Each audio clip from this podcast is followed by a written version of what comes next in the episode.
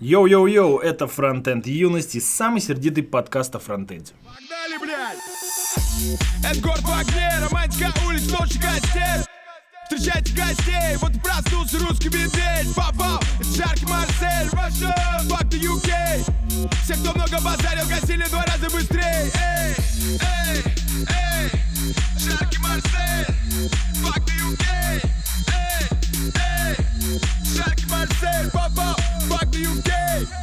Кто много базарил, гасили два раза быстрее Алдовые хулиганы? Валяются в луже соплей. Перевернутый баннер, русские всех сильней. Ты думал, стиль это Англия, но стиль это только пиздец. Летит в голову батл, теперь-то крови ручей, крови ручей. Эй! И если кто не заметил, с нами сегодня гость. Это Зар Захаров из лучшего банка в России, фронтенд-разработчик. И он сегодня будет заменять нам Леху, потому что Леха греется в солнечном Амстердаме. В солнечном Амстердаме? Да. Может, это, кстати, он причина облавы на, на дочернюю компанию Альфа-Банк в Амстердаме. Может быть. Подкинул. Так, у нас э, начнем мы, как всегда, с донатов. Нам задонатил э, слушатель с ником Glitch Beach. Сказал спасибо за отличный подкаст и наклейку. Мы должны ему теперь наклейки. Потом Записать. привет от Саши Че из sports.ru. Хочу наклеек. На развитие подкаста от Дмитрия Малахова, как всегда. Спасибо вам всем. Нам очень приятно. И Sports.ru, это где Дудь Да, главный? да. Может быть, он нас познакомит с Дудем. Так а может это никнейм Дудя, кто знает. Нам писали в чатике, чуваки, завязывайте с такими громкими заголовками, ну или хотя бы оправдывайте их. Ожидал, что вы полвыпуска будете поливать дерьмом мой любимый фреймворк. На что ему отвечает. Как будто кто-то на заголовке ориентируется. У FU знак качества. Берешь и слушаешь каждый выпуск. Все так? Что разработчиков ее всегда как-то активно бомбит. По всяким мелочам. Потому что Ember. Это окончательный ответ. Это универсальный ответ. Еще наш прошлый выпуск забанили на SoundCloud сначала за новый трек Эминема. Это было из-за Андрея э, э, Викенда, Да, наверняка. он предсказал это в своем выпуске Фронтенд Викенда Мне кажется, просто у меня у Еминема забомбило. По поводу Vue. М, Да, да, да. Вопросы можно гость. А, давай. Я сразу хотел спросить у Зара по поводу его э, обширной деятельности вокруг ангуляра. Можешь, пожалуйста, рассказать и в итоге, почему ты разрабатываешь на React? Мне потому что эта тема действительно интересна, потому что если ты так погрузился в тему, прям настолько глубоко, что много всего сделал для этого, а потом бац и ушел в React, мне кажется, это ну, сложно и грустно как-то так. Я бы не сказал, что это сложно и грустно, а, хотя бы даже потому, что я когда пришел работать а, уже на React, да, писать, меня спрашивали, вот ты занимаешься, да, ангуляром, а сейчас будешь писать на React, каково это? Я сказал, ну, ребят, есть э, вот сейчас такой фреймворк, сейчас такой фреймворк, завтра другой фреймворк. Мы, ну, все мы пишем на, так или иначе на JS, то есть это подложка одна, и мы в любом случае разработчики. И я, я шел работать не за фреймворком, а шел работать в команду. Шел работать как бы за идею, за продукт и так далее. Но с Angular, вообще, кстати, так получилось, что я когда пришел работать, я могу сказать, где я тогда работал, в связном клубе, я пришел работать главным разработчиком фронтовым, отвечал за весь вообще фронт. И так получилось, что меня наняли в связной клуб до того, как вообще начался процесс разработки. То есть меня хотели захантить, и они меня захантили, и я в итоге там несколько месяцев сидел, ничего не делал. Просто, просто ждал, пока начнется работа. Потому что дизайн еще не был готов, ничего не было готово, команда бэкэндов не была сформирована. Я просто сидел в ожидании. Ну и мне говорили, вот там, разберись фронтом. И тогда Angular только-только начинал вообще свое э, шествие по миру. Как раз это была версия 1.1.2.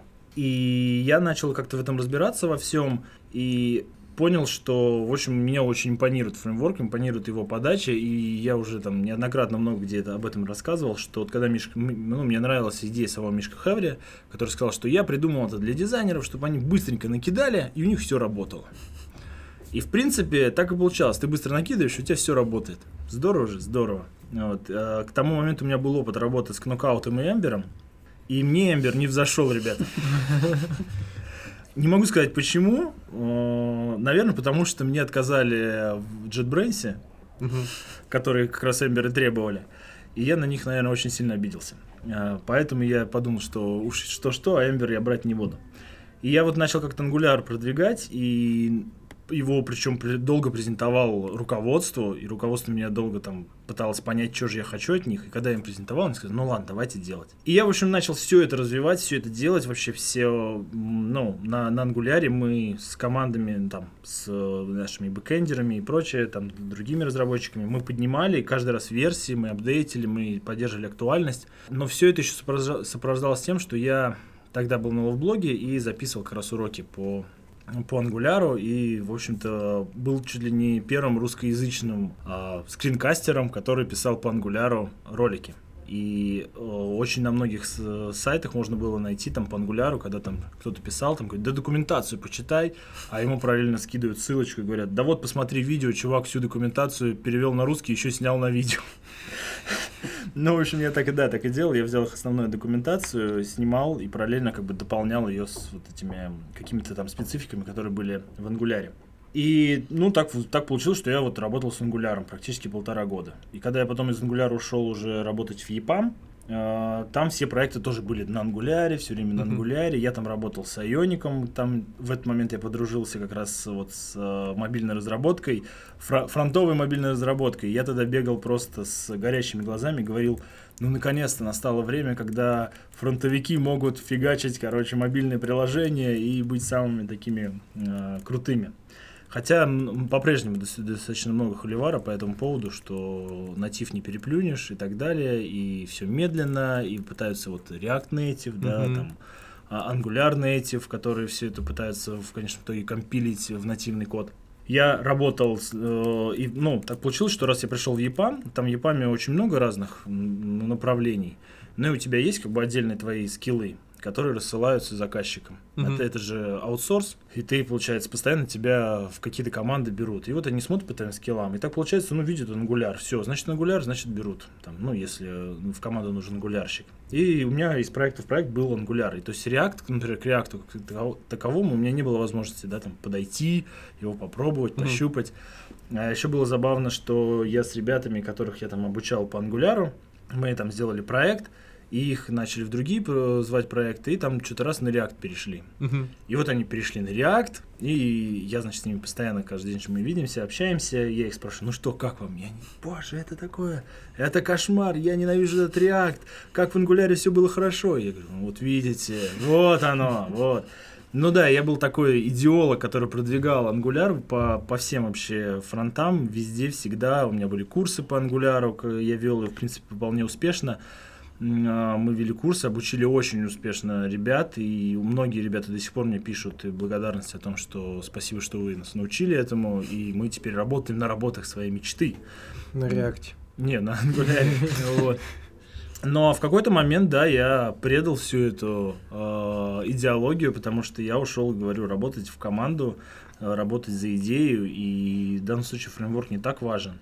Конечно, в React у меня по-прежнему там многие вещи бомбит, вообще от многих вещей, которые я встречаю в React, но потому что я параллельно все равно слежу за ангуляром, за, за вторым уже, ну да, сейчас четвертый.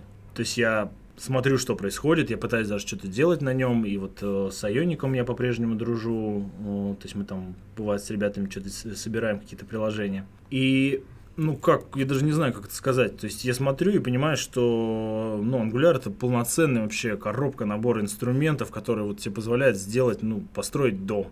А React так или иначе остается, как- то есть остается этими инструментами. То есть это не коробка, не целиком собрана. То есть тебе приходится постоянно собирать, там, дополнять его редаксом, еще чем-нибудь.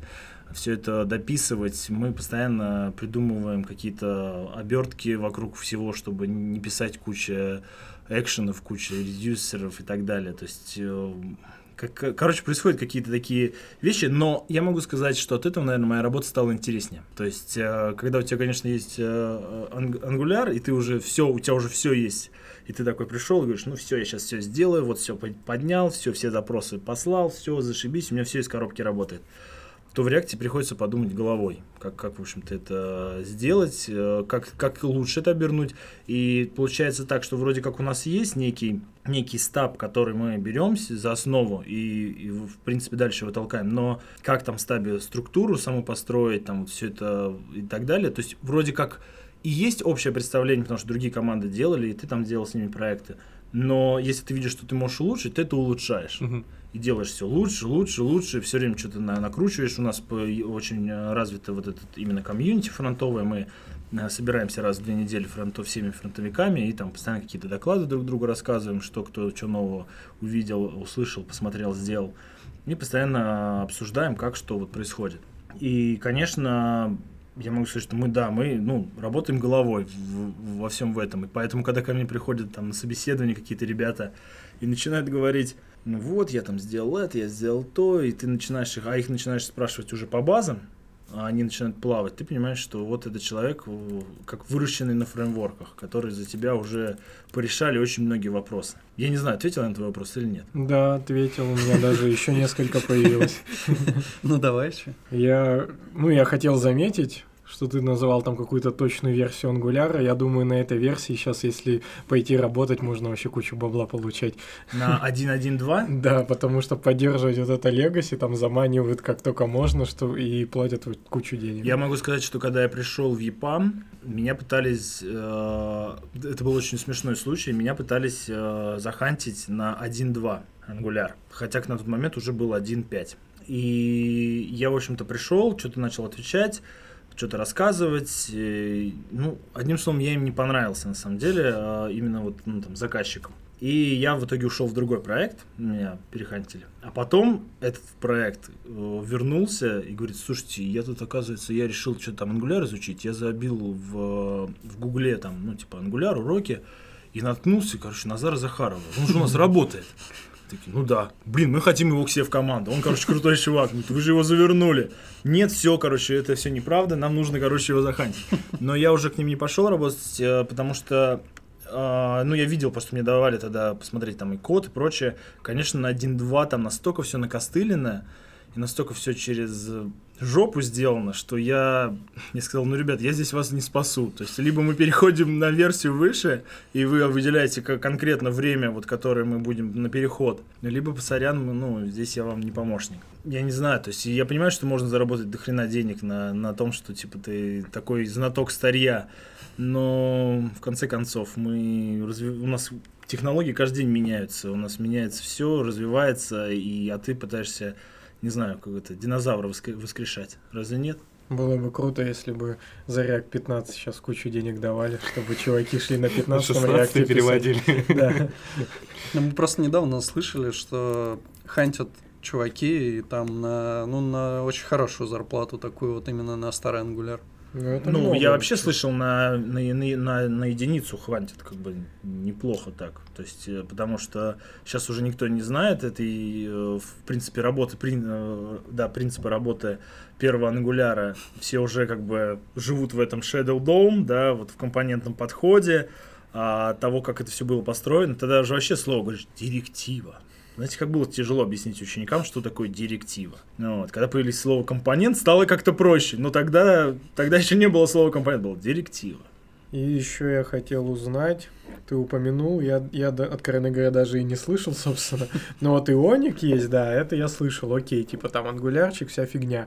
И для мобильных тоже приложений, как я понимаю, есть еще и Angular for Native Script, это вообще что такое? Angular Native? Да. Но, по сути, Angular Native это то же самое, что React Native. Мгм. То есть э, ты пишешь уже какими-то а, ну, определенными всякими э, компонентами, да, которые автома- ну, имеют на- набор входных данных. Ты туда это все передаешь, как-то это оборачиваешь красиво CSS-очкой, э, ну, в данном случае SAS, они проповедуют SAS. Э, и когда нажимаешь скомпилить, он все эти компоненты компили- компилит в э, нативные компоненты в iOS и в Android. Ну, он прям зна- значительно более маргинальный, да, чем React Native, то есть как-то он не летит или что? Или просто мы не знаем его, потому что не из Angular мира. Ну, появился в начале React Native. А, ну, вот он появился на, на- то есть, на- да, IO, там FunGap, Ionic, потом React Native, и следом за ним потянулся Angular.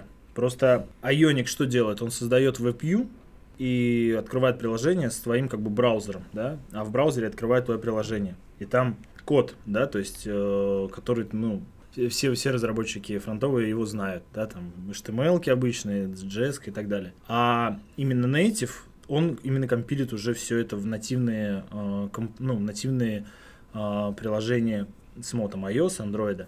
И так как там код, он, ну, так как там все описывается достаточно, там же TypeScript, TypeScript используется во втором ангуляре, все очень достаточно, как сказать, систематизировано, да, то есть все очень жестко, то есть ты должен создавать все перемены с... Правда, конечно, есть всегда лайфхак Энни, да, то есть э, неважно, что туда придет, но так или иначе. И, э, по сути, он как-то там все правильнее собирает, ну, так утверждают э, создатели. Я как-то все пытался в Native что-то влезть, но меня немножко, конечно, огорчает то, что у тебя есть, конечно, набор все-таки каких-то входных компонентов, которые вот только такие. То есть, если я там в Ионике могу как разработчик, да, придумать что угодно, да, там, какие угодно, там, и SVG-шки запихнуть, и летающие баблы туда прикрепить, чтобы они всплывали откуда мне надо, из любого вообще места, то здесь я, ну, наверное, должен буду сильно погеморроиться. Ну, это же специально, ну, как бы... Да, да, это, это специально, но вот, э, то есть, я так понимаю, что, наверное, на, на Native Script я, конечно, не, не, не ручаюсь, потому что я в него, говорю, не лез. Но, наверное, на Native Script очень удобно собрать такой некий прототип быстренький и показать, что вот он будет рабочий, смотрите, вот он классный. И потом уже говорить о каких-то разработках больше, ну, на, на- ну там, на а- iOS, да, там, или андроидчику. Но не знаю, насколько вот э, Angular Native выстрелил, потому что с React Native я точно знаю, что его прямо активно стали как-то пиарить, его активно стали поднимать. А Он вначале был только под iOS, потом под Android стал, и на конференции вот React Амстердам, э, о нем прямо там было посвящены целые огромные как-то оде- отдельные конф- эти Секции. секции, да. То есть они прям говорили, вот мы сейчас пойдем в мир. Но на самом деле очень здорово, что у нас так у нас появилась, как у фронтовых разработчиков, возможность действительно писать приложения. И многие там, конечно, за производительность и за прочее, но смотря что ты делаешь. Ну, то есть, если ты говоришь э, ну, о какой-то производительности приложения, то да, я не спорю. Производительность приложения, она должна быть на нативе. Ну, там, какие-то, воз- возможно, работать с какими-то большими данными, или, или игру какую-то ты пишешь. Ну, а если говорить о каких-то простых приложениях, я вот, ну, мы когда виделись, я вам рассказывал, что мы собрали целое приложение по заказу такси. И все работало отлично. То есть и ну, карты показывались, и маршруты строились, и такси ездили по этим картам. И там было как бы несколько шагов, да, то есть заказ, потом э, подтверждение, непосредственно карта, где все это происходит, и финальная страница. Всего-то там, всего ничего, но при этом полноценное приложение. И очень удобно, что и на Android, и на iOS оно одинаковое, выглядит одинаково. А, ну, там как бы есть своя специфика в Android, своя специфика в iOS. Просто это учитываешь. Но в целом, как бы все, все, очень, все очень здорово. Ты собрал и по- затратил гораздо меньше времени, ресурсов и денег. Дешевые мы программисты. Да.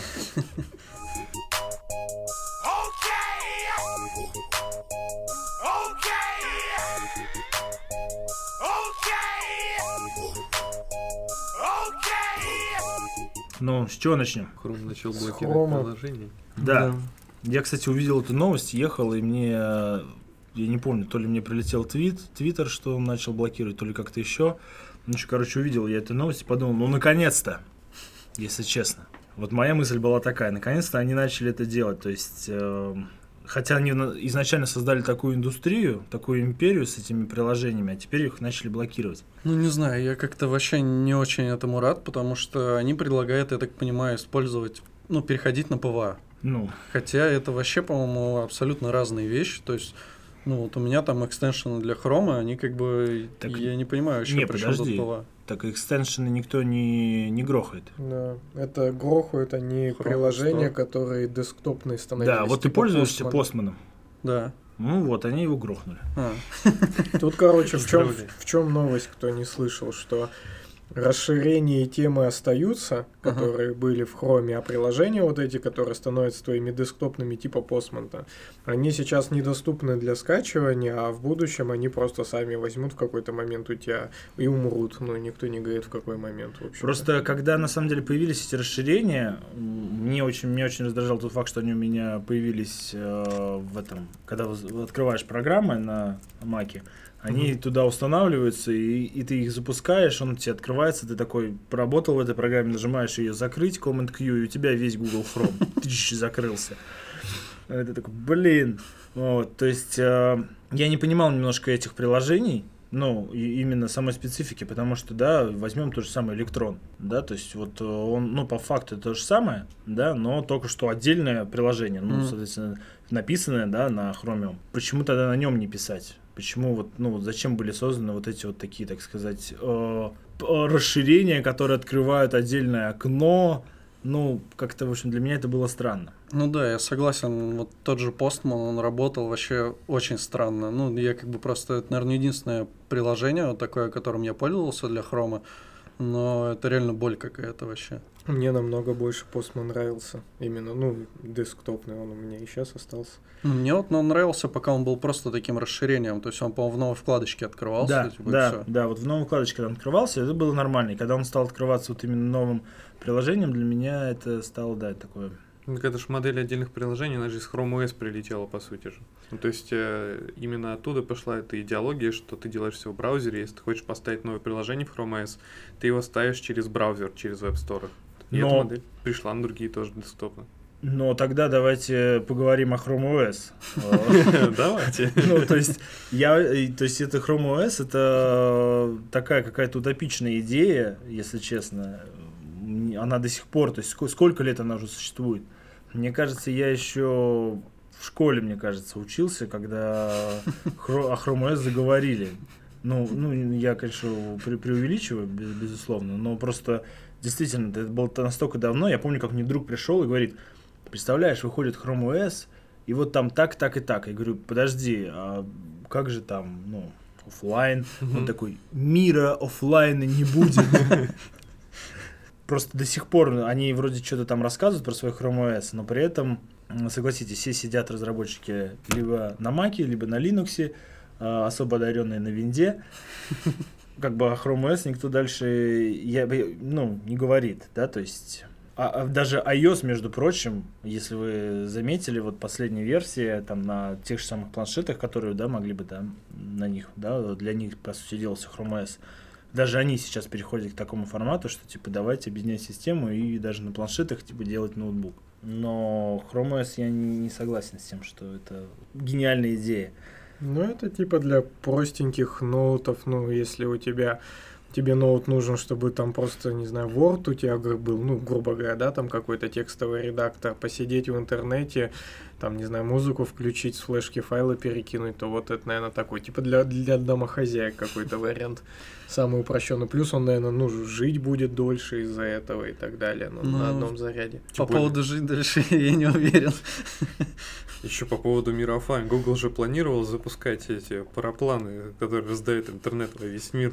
Это как бы, наверное, из той же оперы, что типа у всех браузеры, ноутбуки и парапланы летают с А, интернетом. ну да, парапланы летают, а те, у кого нету, им скидывают, значит, это, ну... ну, Chromecast, да. Ну, Про мир оффлайн как раз сегодня была новость, что service worker ы появились в Safari. Ну и по сути... Теперь это- не null? Теперь, наверное, не null. Ну, восклицательный знак стоит. Раньше была такая новость, но там точка, наверное, стояла. А теперь все. Появились по-настоящему, наверное. Теперь это просто пустой объект. перестал быть налом, он уже давно. Ну, как бы следующем же релизе, после того, как мы это обсуждали, он перестал быть налом. Он вроде как работал, но я так понял, что там все это было выключено по умолчанию, а сейчас их включили. Да, Ну, вот в нашем- заголовок В прям нашем читай. стиле я не буду. У Safari Technology Preview там тоже флаги где-то спрятаны, или они там красиво в макосовском интерфейсе где-то есть? Хрен его знает. Я, честно говоря, я его ставил, но с флагами точно не баловался. Да, вот они пишут сразу же, собственно, WebKit, что offline application очень important for the web. Именно так. Да, да. И говорят о том, что тут надо все кэшировать и service worker ы. Ну и первый пункт, что они сделали, да, service worker ы по умолчанию включенными. Слава. Ну так и до PWA, в общем-то, доберутся, и, соответственно, уже постепенно к этому все придет, и всякие наши друзья типа Джейка Арчибальда будут очень счастливы. Он, наверное, сегодня шампанское открыл.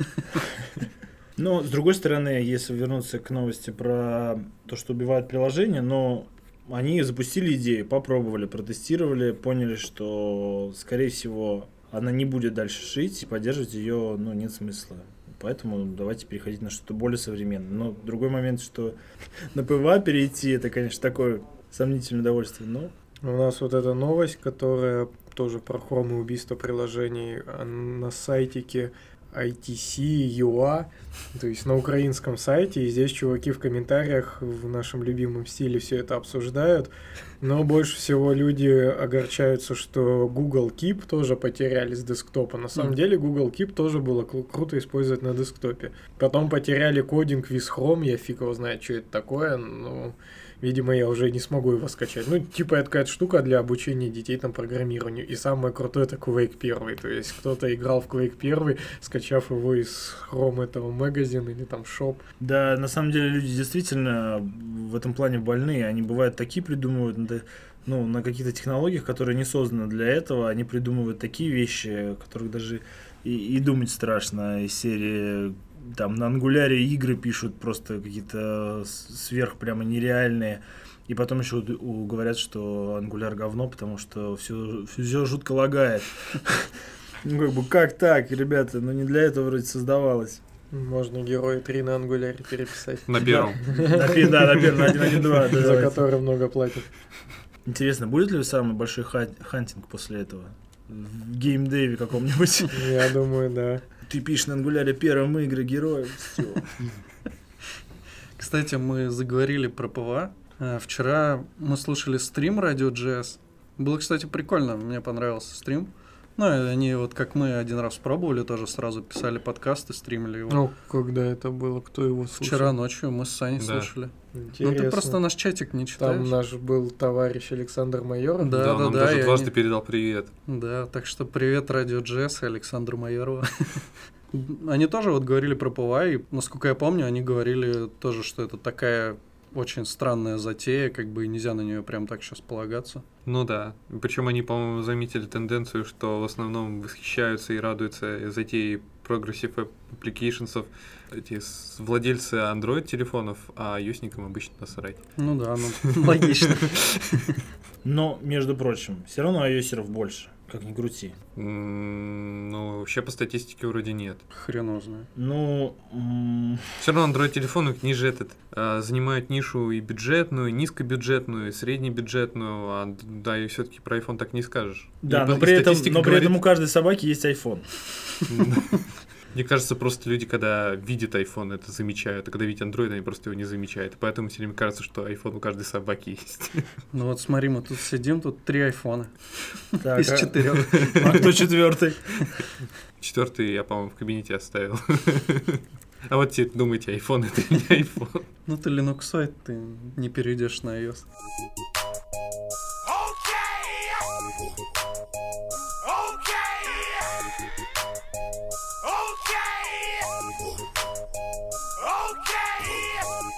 В общем, совсем недавно, наверное, где-то неделю назад, э, Яндекс запустил школу разработки интерфейсов.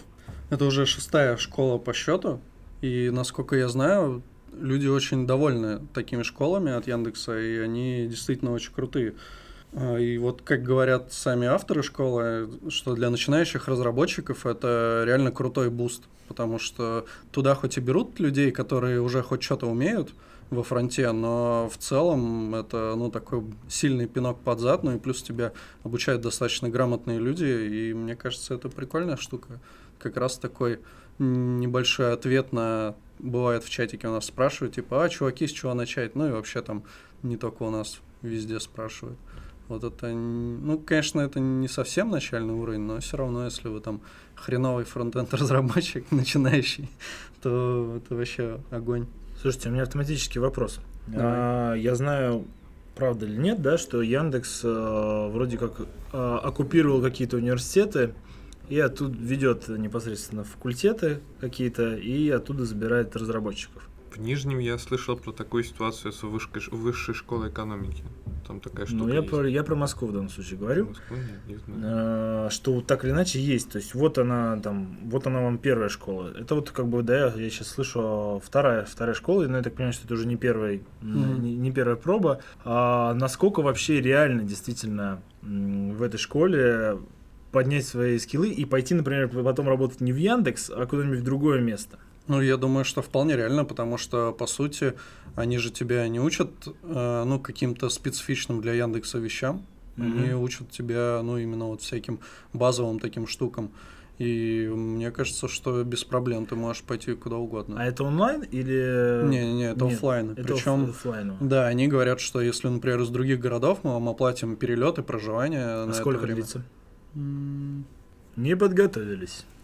А вот этого я не знаю, да. Ну, то есть, и такой, если вы из другого города, мы вам оплатим перелет на, ну, правда, проживание только на первый месяц. Остальные два года обучения вы будете платить сами. Нет, ну, по-моему, там, я не буду врать, но вроде это буквально, типа, там, пару месяцев или что-то такое. Ну, то есть это не, не супер затяжной, не, не годами как бы. Окей, длится. тогда давайте логичный вопрос. Можно ли за пару месяцев стать э, действительно фронтенд-разработчиком? Ну, давайте, ладно, возьмем джуниоров. Программа на три месяца. Но они говорят, они же говорят, что это типа буст, то есть, ну ты не станешь, но они тебя направят, там толкнут, вот как раз по- под, под зад тебе ударят, чтобы ты полетел куда нужно. Чтобы ты выбрал направление. Не, ну смотри, по идее, если, э, ну, зависит, конечно, от частоты и от э, скиллов того, кто тебя обучает. Если, допустим, это какие-то, ну, там, многочасовые, там, допустим, ну, я не знаю, сколько оно там в день длится, да, но если даже представить, что это длится, скажем, три дня в неделю, там, скажем, часа по четыре, то, мне кажется, вот за такое время, за три месяца, ты вообще дофигища знаний получишь, и, ну, и опыта даже получишь. Ну, я могу вам сказать, как э, бывший э, педагог школы образования Love School, да, у нас были как раз эти двухмесячные, да, два с половиной месячные курсы, когда, где мы прямо людей трясли за грудки и пытались в них впихнуть эти знания. И из потоков, вот там поток, ну, давайте абстрактно предположим, 100 человек, а, до финиша именно реально ж такие людей, которые вот готовы выходили, ну, дай бог, человек 10. То есть, э, ну, это, это достаточно серьезный напряг, там у нас, да, по три, три вебинара в неделю, плюс домашние задания, то есть там народ действительно сидел, кто-то даже с работы увольнялся, чтобы закончить курсы, потому что он настолько горел всем этим. Это было очень здорово, Э, все ребята молодцы, которые проходили и занимались, и многие на самом деле смогли. То есть я могу ответить на вопрос, да, да, то есть да, это можно сделать, если ты действительно этому прямо отдашь себя вот целиком и полностью. А в, в другом случае, ну, вряд ли это возможно. Но тут, видишь, ты, вот мы прочитали, да, что три месяца курсы длятся, да, там по 3-4 часа. Это, конечно, очень сильный такой, ну, э- эмоциональный взрыв, то есть Не, про 3-4 часа это я так э, ну, от балды образ, взял, да. да, от балды. Хорошо. То есть это такой достаточно большая нагрузка на человека. Вопрос, да, мне теперь интересно даже, сколько доживает действительно до, до финала. А сколько это, кстати, стоит? Бесплатно. Бесплатно. Бесплатно? Да. Так, ребята, те, кто слушает, быстро все побросали, едьте в Яндекс, вам оплатят перелет, проживание не знаю, но если что, тут есть где спать. За бесплатно? Нет, за бесплатно я хорошо. Я беру все свои слова обратно. За бесплатно это можно, можно научиться чему угодно. Да, говорят, по вечерам это будет происходить. Ну, то есть это, видимо, все-таки там не по 4 часа, но я думаю, что часа по 3, наверное, идут. Ну, слушай, если вспоминать опыт там школы на JS, то обычно, может быть, тоже поздно начинали, но там, если у людей возникают вопросы, заканчивают тоже бывает через 3, через 4 часа. Ну да. Не, вообще это реально сложно. Ну, то есть, если ты не готов как бы в это погружаться и там упарываться по полной как бы во всем этом, то действительно не стоит как бы начинать. Если готов и хочешь стать крутым разрабом, ну, даже там, получается, ты будешь ну, наверное, что-то типа джуниора, но который очень быстро станет медлом, я думаю. Ну, чисто благодаря опыту и тому, что если это там твоя первая работа, допустим, да, то, естественно, тебя вряд ли возьмут сразу медлом. Ну, в общем, не знаю, это круто. Не, на самом деле, действительно, моя мысль была к тому, что если ты упарываешься по этому, действительно, ну, то есть, вот, э, действительно работаешь над этим, то, да, как раз э, возможности выйти именно джуниором, да, который может пойти и начать делать какие-то там проекты, э, она велика. Но если ты приехал такой, как бы, ну, тут, тут посидел, тут не понял, тут провафлил, ну, вероятность, что за три месяца ты чему-то научишься, она очень мала. Ну да. Плюс они еще, ну там есть, естественно, тестовое задание. А, я посмотрел, одно из такого самого прикольного, это первое задание, где есть уже готовое приложение, тебе нужно в нем найти все ошибки и поправить их. Плюс там надо расписать ход мысли, там еще что-то. Ну и там в итоге еще пара заданий, это там чисто на верстку и на то, чтобы сделать готовое приложение из этой верстки и их API. Так что, ну, туда по-любому пройдут вообще не все. Да, на самом деле задания такие, ну, не простые, ну, не то, что не простые, но не каждому до дозволен. То есть, ну, нужно уже иметь понимание того, что ты, то есть, какую-то основу. Не, я еще хотел добавить о том, что если ну, там какие-то молодые люди и девушки, в общем, будущие разработчики не готовы упарываться, то пофигу, на курсы они идут, не на курсы, все равно ну, ни, ничего не получится, потому что если ты как бы нулевой, то должен по-любому упарываться. Ну, если у тебя вот нету там образования профильного и тому подобное, что у тебя в какие-то годы хоть что-то затекало, то и ты такой вот прям нулевой, то есть оно упарываться ну, по-любому придется. И меня вот даже спрашивают тоже бывают люди, вот там сейчас хотим там что-то JS поизучать. Я говорю, ну, готовы упарываться полгода? Вот прям реально полгода упарываться. Ну, тогда окей, типа, давайте. Если не готовы, ну, значит, как-то вариантов на самом деле не очень много. Но в твоем, на самом деле, случае, вот ты там говоришь, я хочу изучить JS, и ты такой ему, значит, книжечку, да, там, типа, ты не знаешь JS, закидаешь ему, так говоришь, вот, вот почитай, как минимум, ее, но он ее читает, так говорит, ну, я прочитал, что дальше такое? Ну, а теперь иди, значит, на javascript.ru и читай все, что там. Он, значит, читает все, что там еще сколько-то времени. Он говорит, ну а что теперь? Ну ты говоришь, ну а теперь, я не знаю, там, иди почитай статейки на английском вот здесь. Но это все бессмысленно, нужна практика. Нужна реально практика. В этом плане школа как раз очень круто. А, вообще школа, да, где тебя не только тебе дают теорию, но и дают практику, тебя заставляют это делать, и у тебя есть учителя, которые тебе это помогают. Ну, это, это действительно круто.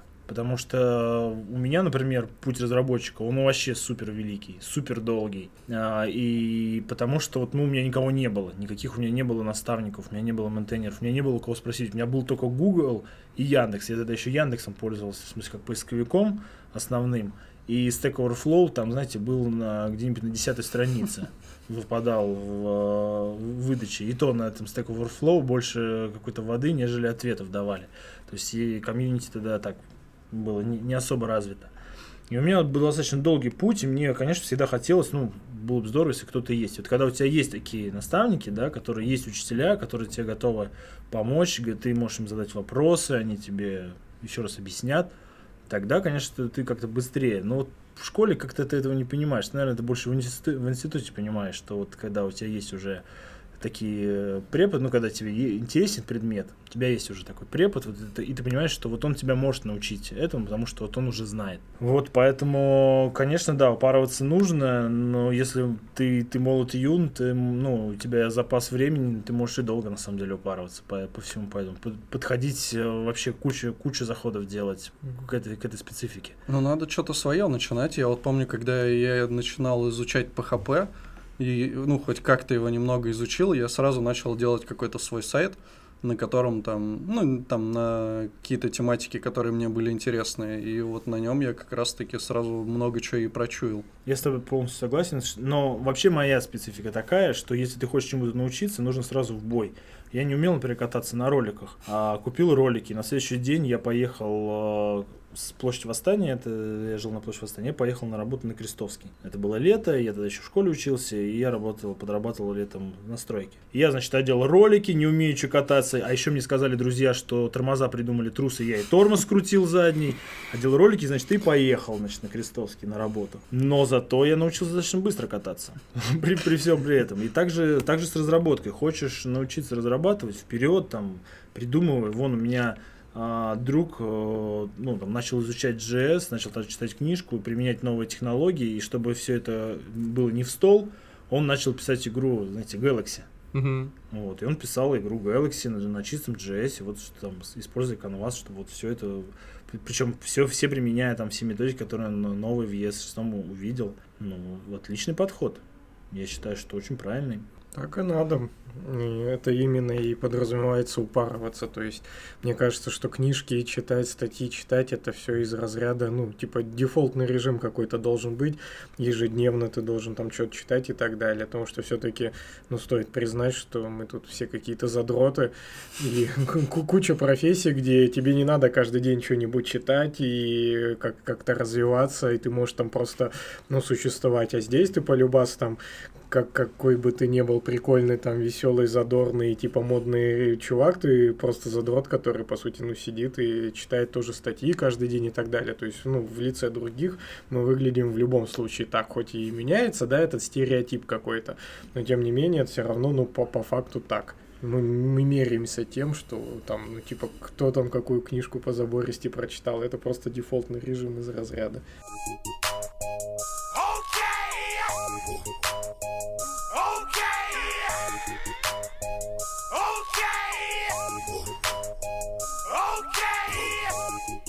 Это долго. Хорошо, что я всю статью не прочитал.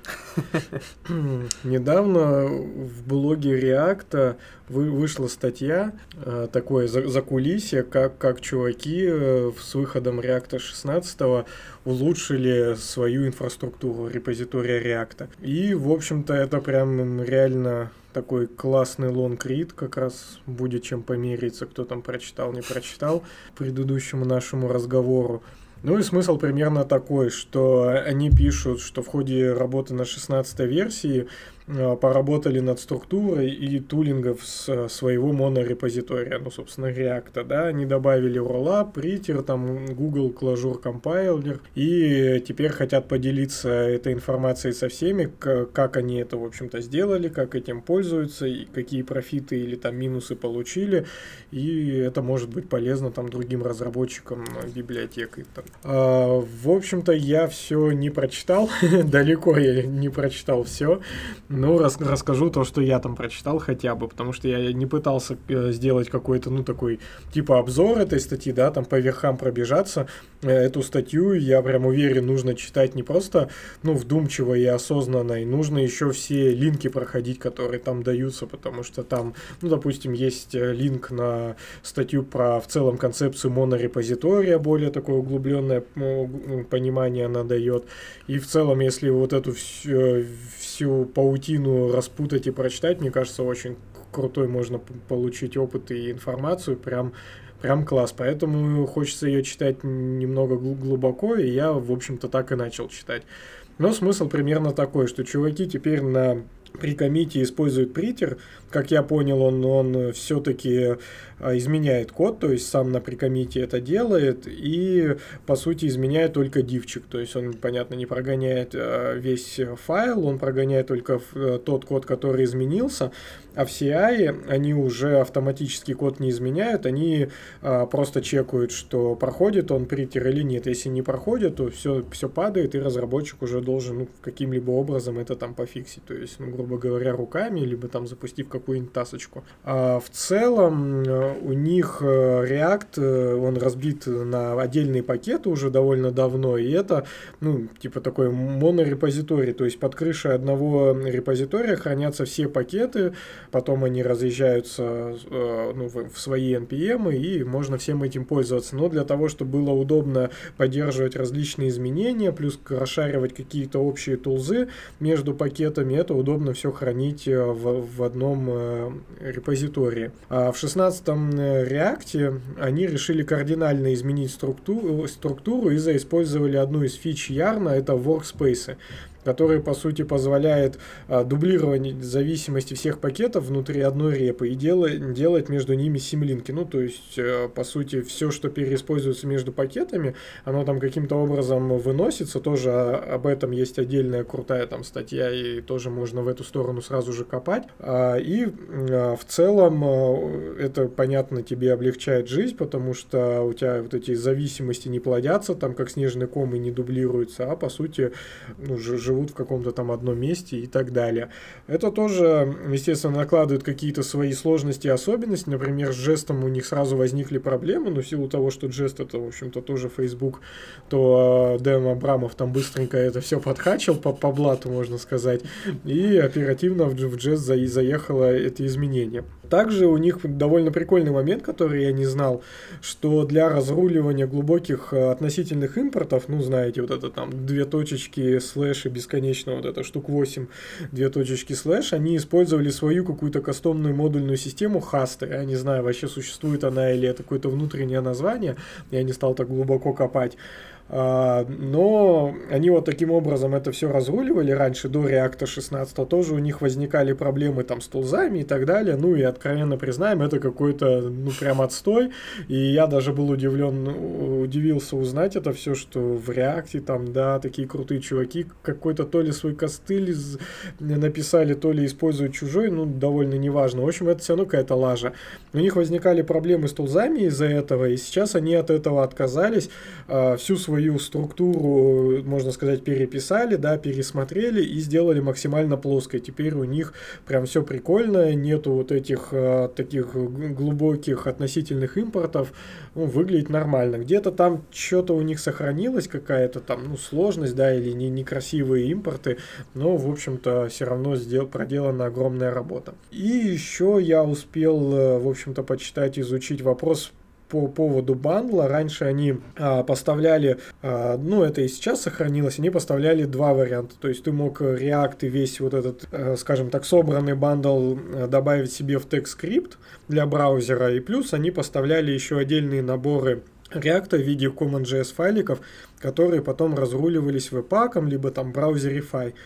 Сейчас они сделали так, что, грубо говоря, это стала одинаковая логика, то есть и там, и там у них а, все, все сделано по одной схеме, и внутри им просто стало это монтейнить ну, попроще, поприкольней. А, но самое интересное в, в этом разделе, что они перешли с браузерифай, у чуваков еще был браузерифай, Э, на Rollup. И они описывают довольно известные на самом деле вещи по поводу этого, что Rollup спроектирован специально для lib, и он не оборачивает отдельные модули в функции, то есть, ну, по сути, у тебя уже идет экономия на том, что какой-то лишний код у тебя исчезает, да, вот этот код обертки как минимум, он все кладет в один скоп, переименовывает э, переменные, и это делает код понятнее, проще, в том числе для парсинга и для оптимизации.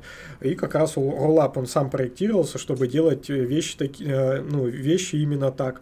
Он э, в некоторых местах э, более бедный в плане функциональности, возможности, но при этом как раз э, это, это все потому что не нужно. Он именно для липа, не для приложений. В либах это все не нужно, и он не старается там угнаться за тем же веб-паком. Ему главное, чтобы сам бандл весил меньше, лучше оптимизировался и тому подобное. И вот они заиспользовали и говорят, что ну прям огонь, им нравится, ну по сравнению с браузерифай, наверное, можно чуваков понять. И еще чуть-чуть я успел э, э, прочитать, что они заюзали Clojure компайлер. Я сам недавно тоже задумался о том, что его кто-то использует. Нет, потому что, ну, в Clojure скрипт, в таких, да, маргинальных технологиях, понятно, Clojure, Clojure компайлер вообще используется, и, типа, они прям довольны и делают это одним из плюсом, плюсом Clojure скрипта, что вот у нас все супер оптимизируется. Чуваки тоже это заюзали, в каком-то там у него, у него видимо, есть различные э, виды хардкорности, как он должен это все оптимизировать. Они там заюзали какой-то мод Simple, то есть самый, видимо, простой. Но уже говорят, что прям видно, что лучше у Glyphy он все это делает как бы это, мне кажется, очень интересно, потому что никто вообще его не использует, мне да, кажется. Вот у меня есть тут сразу два замечания. Во-первых, Притер, вот как Андрей Мелехов рассказывал, его типа не ставят на прикомит вроде, его ставят прям на сохранение файла, и он тебе сразу же фиксит при тебе как бы твой код. Ну, это кажется логичным, потому что во время коммита менять код, это уже как-то вообще не круто. Потому что ты не видишь, что ты реально закоммитил. Подожди. Если я правильно понимаю, с прекоммитом, ты делаешь прекоммит, ну, то есть он, он начинаешь коммитить, он начинает все это сюда про- про- проверять, и в какой-то момент ты говорит, эй, чувак, а у тебя там вообще-то неправильно, и все. А, не, он сам фиксит сразу твой Да, код. да, там можно запустить э, фикс, но ты, ну да, ну, ты не увидишь, что он пофиксит, но какие-то есть вещи, которые там, ну, а, нетривиальные, и можно пофиксить без твоего ведома. Разве нет? Может быть, но как бы есть всегда вероятность, во-первых, что что-то сломается, а во-вторых, вроде кажется действительно логичнее делать это прям при сохранении файла. То есть ты сохранил файл, у тебя сразу же он отформатился, как тебе, ну, как принято, типа. Ну, просто ты меньше контролируешь свой код, что не круто.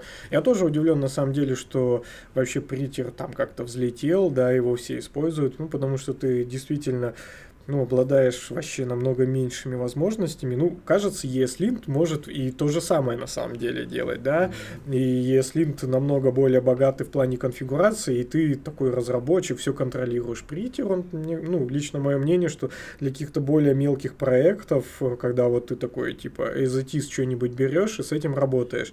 А если ты пишешь э, код, который будет долго поддерживаться, хочешь там все контролировать, это серьезный бизнес, куча денег, то притер, ну, это какая-то такая Ну, баловство. балас- по- поговнокодил, нажал, все. Да, да, в этом-то, наверное, и фишка. То есть ты по-бырому херачишь код, сохраняешь, допустим, файл, и у тебя хоп, он сразу форматится в идеальный Может, код. просто притер философия же другая, что ты пишешь код в своем стиле.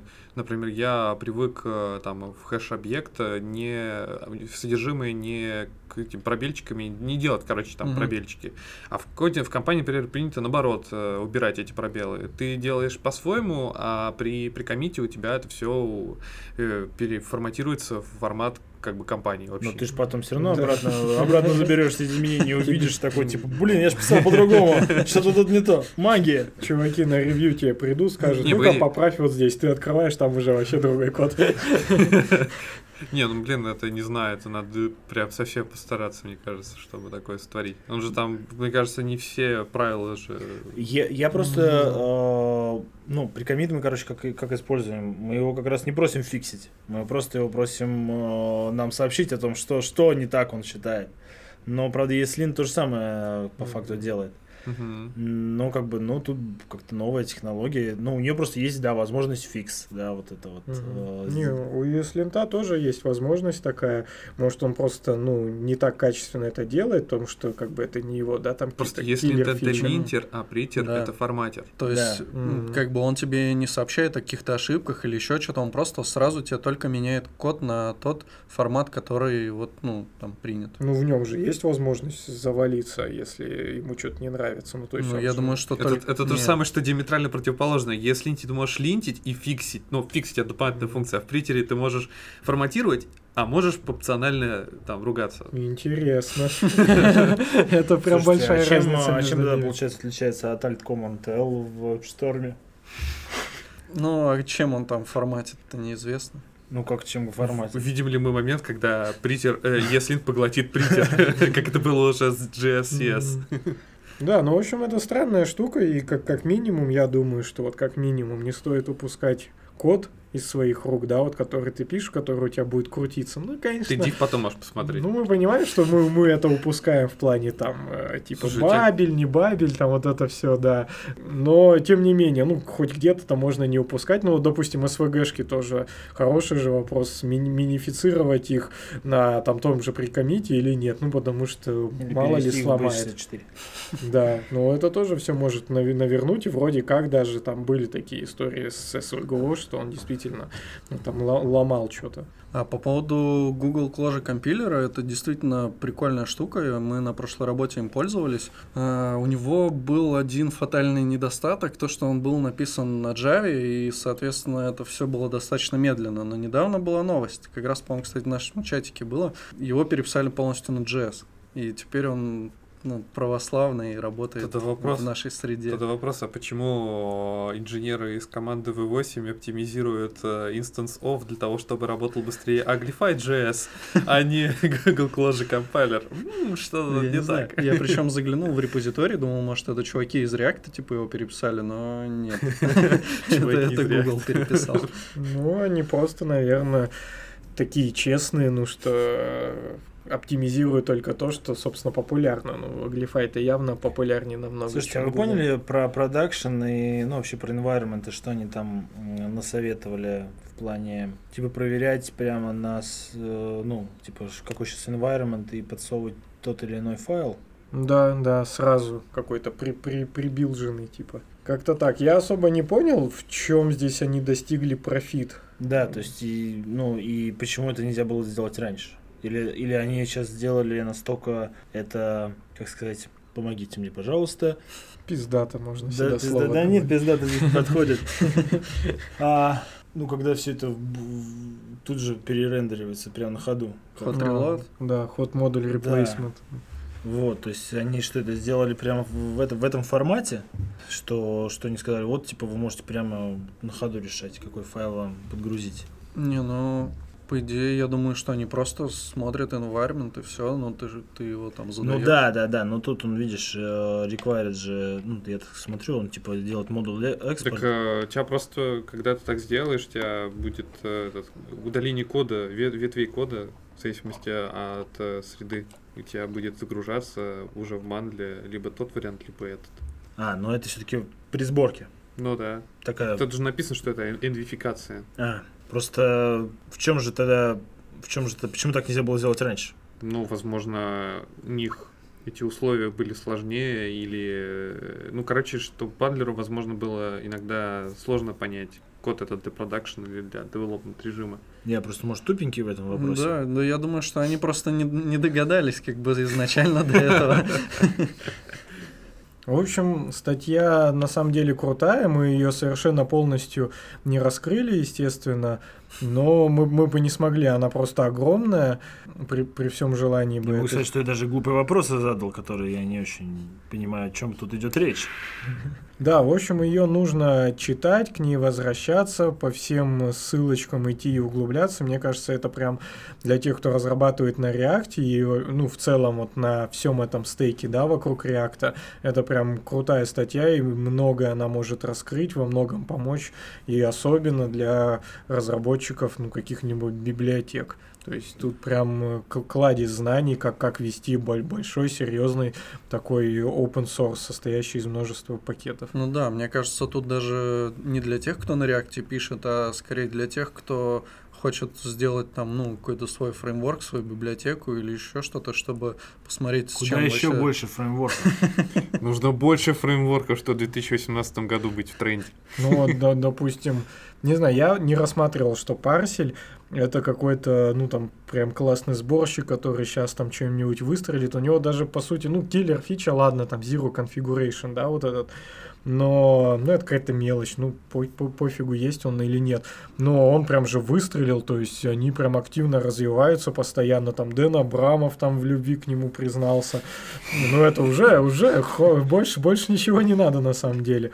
И э, он как бы там что-то поддержку в WebAssembly добавляет, еще что-то. Ну, то есть, пока э, Webpack 4 выйдет, выберется из своей альфы, там уже парсель все будет Блин, уметь и везде использовать. Я уже нелестно высказался на этот счет чатики у нас, не- не- э, что, блин, это JavaScript сообщество иногда на 70% такое что состоит из самовлюбленных ублюдков, которые пишут новые приложухи, забывая про то, что и старые, что можно старые развивать и улучшать. Ну, то есть, блин, почему бы не контрибьютить в Webpack, раз уж Так на то всегда пошло? же проще написать самому что-нибудь Блин, новое. это же, ну это же пиздец. Ну то есть получается у нас на какой-то один, на одну задачу там 50 инструментов. Ну, вот у Webpack и Rollup у них нормальная корреляция, ну, потому Ну что да. объективно. Ну, хотя... Ну нет, это Хотя как бы- Boyer NPM. Не, ну в Webpack можно было бы тоже добавить ключик и типа делай как Rollup. Ну вот, если бы Rollup не было, да, то было бы клево. Так что можно было, конечно, Ну, один Webpack развивать. Ну, либо в какой-то момент э, кто-то из гигантов э, поработит. Все же хотят, наверное, стать гигантами и потом кого-нибудь поработить. Какой, поглотить какой-нибудь э, какой-нибудь фреймворк очередной или еще что-нибудь. А React поглотит Ember или Ember поглотит React, что будет быстрее?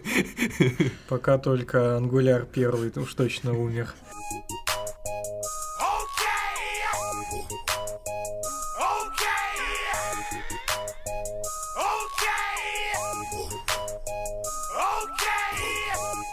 Кто у нас умный в V8? Ну, я не умный, но тема на мне. Самокритично довольно. Это, между прочим, свежак. У нас э, редко бывают такие свежие темы. Это случилось 13 декабря. Давно не было све- свежачка. Неправда, у нас бывают темы, что вот пропозал еще вообще появился, вот только что родился 15 минут назад, а мы уже его обсуждаем. Я развиваю миф о нас. Поэтому кидайте свежачок, и он будет. В общем, в V8 появилась поддержка покрытия кода. Насколько я понимаю, это а, по сути теперь ты можешь смотреть, какая часть твоего кода на ноде да, выполняется, ну, действительно выполняется, а какая там мертвым грузом лежит. То есть мы недавно видели такую же штуку сделали в хроме для CSS, например, что ты можешь там отслеживать, какие у тебя там стили используются, какие вообще не используются. Хотя это, конечно, сомнительно немного. А, но вот появилась такая штука для того, чтобы измерять, в общем-то, количество используемого кода. Чем это вообще полезно, как они говорят? Э, Ну, во-первых, можно понять, например, какая часть твоего кода реально покрыта тестами. Ну, то есть ты можешь, по идее, посмотреть, что у тебя исполняется, и можешь сравнить это с тем, э, насколько у тебя это покрыто. Признайся, честно, ты много покрываешь Нет. своего кода тестом? Окей, дальше. Ну, в смысле, я его покрываю, но явно не там не сто процентов. Ну, плюс ты, естественно, можешь посмотреть, собственно, мертвые там части своего кода, и еще ты можешь как-то пооптимизировать скорость выполнения своего кода, если ты видишь, что у тебя там, например, идут какие-то там э, вызовы того, чего ты там, например, не планировал вызывать там, или вообще смотришь, и что это за херь у тебя выполняется. И вот насколько я там увидел, такую же штуку хотят добавить в Истанбул. То есть как это связано, я не очень понимаю, может быть. Там из Стамбула он получается, чтобы как раз это замерить, он сам насыщает код какими-то, ну, типа, Не, погоди, метками. но Истанбул, он же для тестирования только. Ну, Да. для покрытия тестами Да. кода. Ну да, да. Код Ну, а-. А здесь-то не про тесты речь идет. Ну, он может заюзать вот этот э, API или в каком это виде там существует, и типа использовать его вместо своих меток. То есть он может туда сходить, по- посмотреть это все, какой код исполнился, и при этом А, свои метки для этого не вставлять. То есть, ну, типа, проще ему теперь ну да, житься то есть вот через какое-то время Стамбул будет без каких-то своих э, Уничтожен костылей. там на 40-70%. Не, ну в кода. смысле он тебе будет показывать, э, сколько у тебя реально выполняющегося кода покрыто тестами. Ну Это да. Прикольно. Ну, вообще, релиз 6.4, да, вот в- был, был анонсирован, да, 19 Мгм. декабря. То есть, Ну это уже, по-моему, следующая новость. это все к одному относится. Это V8. Детка. Yeah, I'm gangsta. Не, ну, что мы про эту тему можем сказать? Что умного можно сказать про эту тему, чтобы слушателям было ну, понятно, что мы пытались донести? Ну, мне кажется, это круто в том плане, что и когда у тебя разрастается проект, если у тебя действительно большой проект, то вот там ты сто пудов можешь э, просто посмотреть там, ну, допустим, вот обновить, э, ну, когда это в ноде, да, появится, э, обновить там себе ноду, запустить свое приложение и посмотреть там, ну, допустим, через недельку, да, вот, ну, там за неделю у тебя наверняка сложится картина, какая вот прям часть твоего приложения вообще нахрен не используется нигде, и ты можешь просто тонну мертвого кода выкинуть, если у тебя здоровенный проект. Вы лучше мне скажите, когда я смогу это сделать? Не знаю, еще надо посмотреть ночную сборку на JS, может быть, уже сейчас, может, ночью. Вот. Там Там- еще, ты пока смотри, Да. там еще сказано, что там есть два подхода э, проверки вот этого покрытия кода. Есть один такой лайтовый, который практически не влияет на скорость, но по сути он может э, не показывать тебе то, что собирается garbage коллектором. А, И есть такой, называется точный охват, когда он вообще все прям отслеживает, и вот ну, он, видимо, как-то все-таки немного замедляет э, работу твоего приложения, но, наверное, это стоит того, ну хотя бы на время, допустим, это включить. Ну, как второстепенно, ты можешь, да, смотреть, ну, сравнивать, по сути, покрытие тестами с реальным использованием кода, э, что кажется тоже интересно, но такое. Не все покрывают 100% кода тестами. Ну и это не всегда Никто, я бы даже сказал. нужно. А, если, если найдется человек, не знаю, который нас слушает и который покрывает 100% кода проект, который больше, которого в проекте больше 500 тысяч строк кода, то отзовись. Не, на самом деле, они даже вначале говорят, типа, для чего это может быть полезно. Они говорят, что если вы, вам надоели ваши консулоги, да, принтеф и прочее, и вы, вам надоело шагать по по шагам, да, по, по, По нажимая, да, по, по брейкпоинтам, то это, в общем-то, для вас. То есть э, это поможет тебе очень быстро проследить всю цепочку работы кода, и это действительно, как нам, разработчикам, действительно очень спасет мно- во многих местах жизнь и поможет. Потому что когда раньше ничего кроме алертов не было, и, и ты каждый раз вызывал алерт, когда хотел что-то проверить, и у тебя всплывало огромное окно, которое ничего не могло отобразить, и, и и вся твоя страница э, замертво падала. А потом появился консулок, вот тогда было спасение. Сейчас, видите, придумывают все более новые интересные штуки, и я думаю, что в дальнейшем, в дальнейшем вообще, будет разговор вестись о том, что это будет как естественные пути, да, ну, то есть, э, как, как мы используем ежедневно DevTools, да, то есть, и это все будет применяться в нашей практике ежедневно. То есть, к этому, в общем, на эту статью и вообще на вот на этот на это обновление стоит об- обратить внимание и, возможно, стоит уже как-то его попробовать где-то заиспользовать, чтобы быть в ногу со временем. Да, а потом какой-нибудь веб-пак будет тебе автоматом на основе этих отчетов выпиливать лишний код. Кстати, по поводу э, дебага алертами, я помню... Прикомитым каким-нибудь. Я помню, когда вот я дебажил алертами давным-давно, я очень полюбил Linux за то, что ты там можешь выделить этот текст, который у тебя в алерте. Вот в винде, как был, когда у тебя алерт, ты ничего не можешь с этим сделать. Если у тебя там весь твой э, дебаг не поместился в этот алерт, то как бы все, ты ничего не можешь с этим сделать. Вот зачем тебе копировать? В э, Linux ты копируешь, ну потому что он у тебя не зачем- влезает за- в зачем экран. тебе- там. Зачем тебе копировать Object-Object? Да, object, object, да. Не, ну ты там навыводил кучу всякого дерьма. И вот ты хоп, в всё- Linux выделил, скопировал. Это, все результат влияния прошлого Wardamp или как там в PHP еще. Да, вардамп. Принтер, вардамп. Там, да. Представляете, если бы можно было бы выделить Object-Object, нажать Ctrl-C, Ctrl-V в каком-нибудь текстовом редакторе, а он тебе раз и весь объект вставляет. Я думал эмоджи. С факом или с какашками. Кстати, по поводу эмоджи, это не в топ. А, По-моему, в Китае тестируют какие-то приложения для входа не по э, не графическому ключу и не по цифрам, а по эмоджи. То есть ты типа набираешь эмоджи, и он типа правильный, неправильный. Ты Прикольно. собираешь. А ты видел, Яндекс Переводчик выпустил перевод э, с эмоджи на любой язык и наоборот? Ну, А, я слышал об этой новости. Мне во видел. мне мы вкладке. попробовали, да, такая забавная тема. А еще там есть такой важный момент. Э, У всей этой фигни есть API, и его можно, собственно, я так понимаю, запускать, включать, выключать и, видимо, получать э, ну, какой-то дамп. То есть, по сути, ты можешь, видимо, прямо из кода управлять, ну, вот этой сборкой этой инфы. Нормас. Нормас. Бэнк-бэнк. Это как раз и нужно Истамбулу. Ну, V8, как всегда, там Так что, в какой ноде функций. появится-то? в, даже в мастере пока нет. Так что, сорян. Ну, там у них же все время сложности с, это, с обновлением на V8. Они обновляются, у них там все падает, они все чинят. Ну, может, не все, Быстрые костыли. прикручиваются.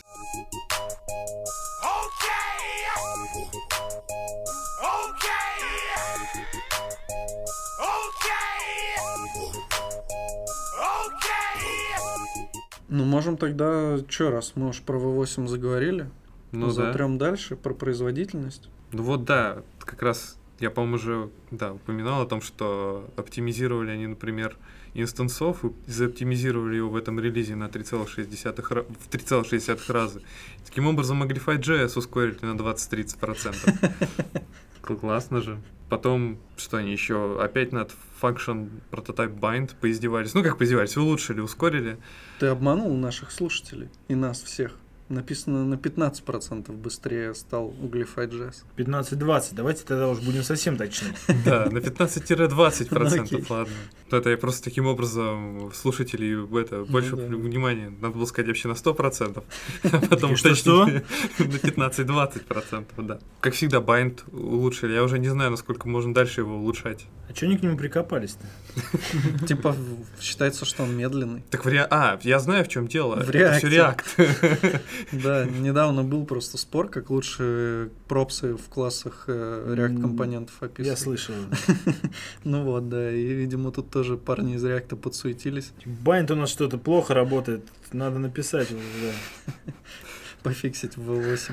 Ну, это, кстати, удобно, да. Если у меня что-то, какой-то плохо оптимизированный код, который что-то использует, можно просто злостный твит написать, упомянув V8 Team, типа, «А, чуваки, у меня все плохо, пожалуйста, ускорьте. Интересно, они потом через какое-нибудь время, когда React умрет, будут выпиливать все это? Function Prototype Bind? Не, ну вот эти оптимизации, они же там, возможно, тоже как бы не самым лучшим образом сделаны. То есть оптимизация это всегда дерьмовый код, как бы по сути, в большинстве случаев. Не знаю, не знаю.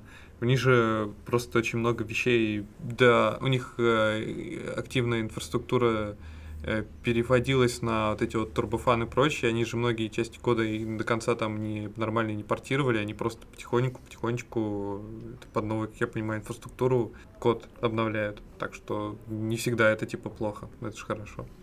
И не всегда в этом виноват React, будем надеяться.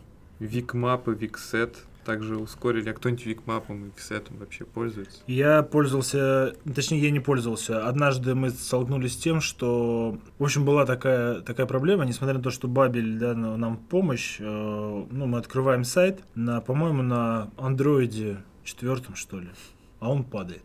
И вот что хочешь делай, падает и все. А такая проблема, что на четвертом андроиде нельзя подключить э, д- Developer Tools. То есть он ну, Мгм. туда просто никак. То есть чего падает, никто не знает. А никаких э, то, что эмулятор запустишь, в эмуляторе он тоже падает. А Developer Tools все равно не открывается. И мы долго-долго-долго разбирались, мы вообще делали самые разные комиты, чтобы понять, что же там упало. И в конечном итоге оказалось, что VicMap дурацкий, который используется, непонятно там в, как, в проекте, в каком месте он решил заиспользоваться, Бабель его транспилит, но недостаточно. Для четвертых Android не подходит. И нам пришлось это просто э, вот, вообще отказываться от, ну, вообще вырезать какое-либо упоминание, чтобы вот Android 4 смог завестись. Так что я нет, я не использовал, но вот столкнулся с такой проблемой. Ну что, они еще про скорость пишут, да, что они, как всегда, за скорость топят. Но они сказали, что у них есть какая-то Ой, не за скорость, за память, извиняюсь. за память. Да, есть, это отдельная тема. Но до этого еще они ускорили Array Prototype Slice. Array Prototype Slice, если вы используете, знаете, что он работает теперь в 4 раза быстрее в хроме каком-нибудь совершенно новом. Слушайте, ну, на самом деле здорово, что они слайс ускорили. Я там люблю порезать что-нибудь. Булочку, например, с колбасками. Ну, чувакам этим из V8 Project Blogspot. А, или это они на какой-то платформе хостятся? Это гугловская платформа. А, ну тогда ладно. Тогда, к сожалению, претензию придется отложить. Ну, я просто на их сайте за- запустил этот coverage, который как раз они, собственно, да, и предлагают использовать, ну, прям на этой же статье. Но у меня он тут для CSS только отработал, видимо, потому что... Так ну, потому что это да. не тот coverage. Да, это еще не, но это тот, он просто раньше появился, но еще не, не совсем, то есть он не, не, не такой модный. Для CSS он раньше появился. И, в общем, я посмотрел, что у них тут не- несколько бандлов. э, а, ну вот JS, кстати, JS бандл все-таки вот он показывает, да. И JS бандл можно было с- э, сократить на 84%, что оно как бы дофига. Он весит у них один из бандлов 400 килобайт, и ну вот на 84 можно было порезать, то есть сами Да, бы могли берете, запускаете, знаете, Google там п- проверщик, типа, какой, как твой сайт? Он значит, начинает запускать, показывает, что вот у тебя плохие мета-теги такие, у тебя там CSS плохо оптимизирован, там JS вообще много, короче, вот это порежь, вот это, вот это, вот это, ну, короче, и твой сайт станет крутым, ты такой, вау, а берешь потом, вбиваешь это же, значит, этот же сайт, который, на котором ты все это проверял, вбиваешь в их строчку, запускаешь, и он говорит, вот это надо порезать, это надо улучшить, и такой, что? Сами-то пользуйтесь своим сервисом. Ну, кстати, вот тут еще А, Как мне кажется, нельзя вот так судить там про покрытие кода чисто по одной странице. Ну, потому что если у тебя 400-килобайтный бандл, наверное, у тебя не весь функционал на одной странице используется. Безусловно. Так это значит, надо было делать какое-то как code splitting, нужно было делать на chunk'и бить проект, чтобы Ну, твоя страница да. использовалась. Я, я скажу, как наш общий знакомый, справедливо. Да, еще, кстати, забавно в этой опять э, длинной эпопее скорости от V8 в них э, упоминается, что они сделали оптимизацию, а, ми- оптимизацию как бы операции обращения к массивам вне пределах этого массива. Короче, фишка такая, что они заметили, что повсеместно в том же самом jQuery, jQuery используется такой э, паттерн, как э, прогон по массиву до того момента, пока мы не наткнемся, не, не, не мы не сравниваем длину массива и идем по длине, а мы доходим до момента, до момента, когда мы натыкаемся на undefined или null. И они подумали, блин, ну, если так активно используется jQuery, давайте Что такое оптимизировать. jQuery вообще? В 10 раз оптимизировали, в общем, ребята, конечно. Я тоже за- завтыкал вот в этот page speed как раз. И потом, слушай, jQuery, хоп, такой выжил, ну-ка, что там? Интересно стало. Как тут статья про V8, про последние фишки и jQuery. jQuery смог внести свою лепту, заметьте, в V8. Да, jQuery вообще, мы от него никогда не уйдем больше. Ну, вообще, вроде, насколько я слышал, они, ну, как какое-то время назад уже оптимизировали, ну, вот эти вот jQuery паттерны всякие в V8. То есть это, наверное, не первый раз, когда они это сделали из-за jQuery. Так же, наверное, как они там из-за React и прочего будут. Наверное, я думаю, они и под Angular там неплохо постарались оптимизнуть. Но не знаю, я уж не могу Опти- тебе сказать. Оптимизнуть, это да. хороший глагол, кстати. Я вот помню, когда я смотрел проект от индусов а, на Angular первом, который еще добавок применял jQuery, так вот они там бра... им, наверное, действительно платят за количество символов, потому что они оборачивали а, jQuery элемент и в него вкладывали jQuery элемент, а в него вкладывали еще один jQuery элемент. То есть и таким образом у них как бы такая вложенность и вроде как даже работает. Вот такие А, паттерны а я потом, знаю. а потом они все это вызывали дальше уже функции э, ангуляра. И вообще было хорошо. А что за bound callback паттерн? Это когда ты функцию передаешь а, какой-то метод и следующим аргументом передаешь а, объект, который у тебя должен стать контекстом для вызова данного метода. М, Они оптимизировали, кстати, да, и это я это пропустил, но чтобы не засорять эфир вот этим вот э, попыткой объяснить вот это вот на словах, ну вроде получилось. Ну да. Даже неплохо. А, Теперь они, теперь можно передавать просто в метод передавать метод, который уже привязан к контексту, и они уже это все оптимизировали. Вообще можно, когда рассказываешь про V8 и про новый релиз, можешь просто говорить, они оптимизировали, оптимизировали это, оптимизировали это. Можно перед этим какую-то скороговорку про оптимизировали сказать, чтобы это нормально рассказать. Ну нет, тут, кстати, есть несколько фич, которые они в, в- в версии 6.4 внедрили. Вспоминает сразу доклад Леверу с Holy.js. Здесь они внедрили, как я понимаю, э, флаг. Мне казалось, что уже давно уже есть. Флаг U, а это поддержка э, Unicode символов в, ре- в регекспе. Флаг групп Unicode символов. Типа, что если вы хотите запарсить, сделать регулярку, которая смотрит в строке наличие только греческих символов, вы можете написать регулярку, и в которой... А я на смайликах я смогу написать? Да, ну Да. вот э, эмоджи тоже как раз там работают, и вот Леви Ру на своем докладе на холле, она как раз рассказывала, э, как там можно матчиться на эмоджи, и можно там на- на частично, то есть типа на всех женщин там, допустим, смачиться, ну всякие такие штуки, то есть там, да, прикольно это все сделано. Тогда- Это пересказ. А, и поддержка именованных групп в регулярке. Теперь вы можете матчиться не только по циферкам, запоминая циферки, что у вас в циферке находится, а еще и именно именовать эти группы. На самом деле регулярками частенько пользуетесь, скажите мне.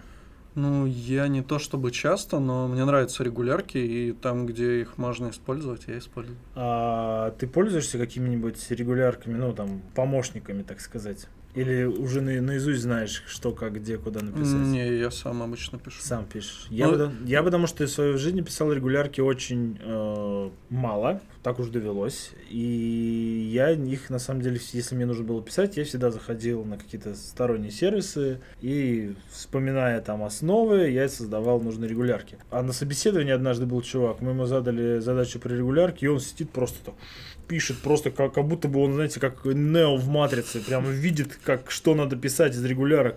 Мы такие, «Ну, обалдеть просто, чувак даже ничего не говорит, просто пишет, значит, регулярки. Вот так вот. Не, ну я вот пользуюсь такими сервисами в основном для того, чтобы понять, что я, например, нигде не накосячил. То есть э, я пишу регулярку там в коде, да, допустим, потом думаю, хм, надо проверить. Копипащу ее туда, вбиваю там кучу разных кейсов. Ну, наверное, нормальные люди тесты пишут. Так ты, такое. теперь, так ты теперь э, используешь, значит, сервис от Levi Rurik Explained? Не-не-не, я пользовался каким вот этим, ну, там один из самых популярных регексер или что-то такое, Мгм. какое-то такое.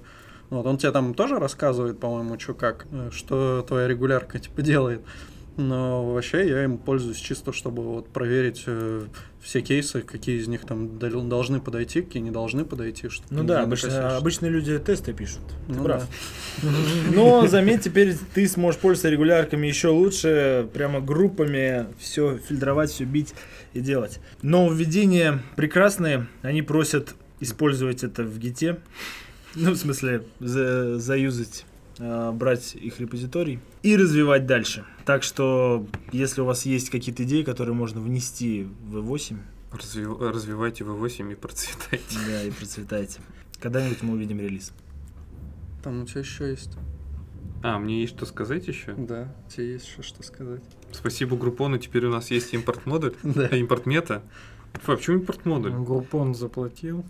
За да, что, за да, он задонатил. Нет.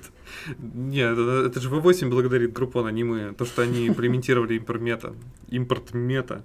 В общем, это такая бодяга. Мы, кстати, по-моему, про нее хотели рассказать в каком-то из подкастов, но у нас так и не дошли до этого руки. По-моему, мы что-то говорили это в рамках веб-пака, нет? Я не, не Во, про это. во, во, во, погоди, погоди, не. Нет, не то.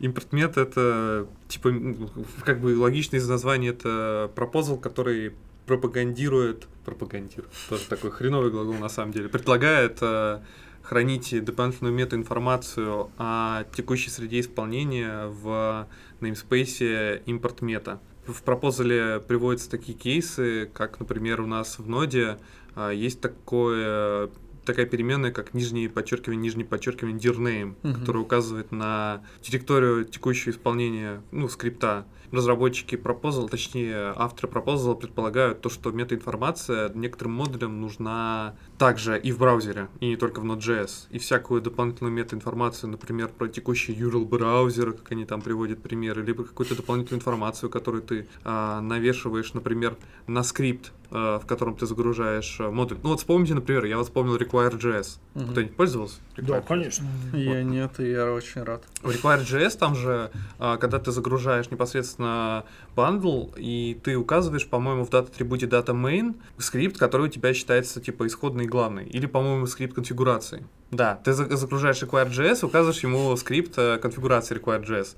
И, по сути, data main — это тот самый дата-атрибут, который относится к метаинформации, который модулю нужен для запуска.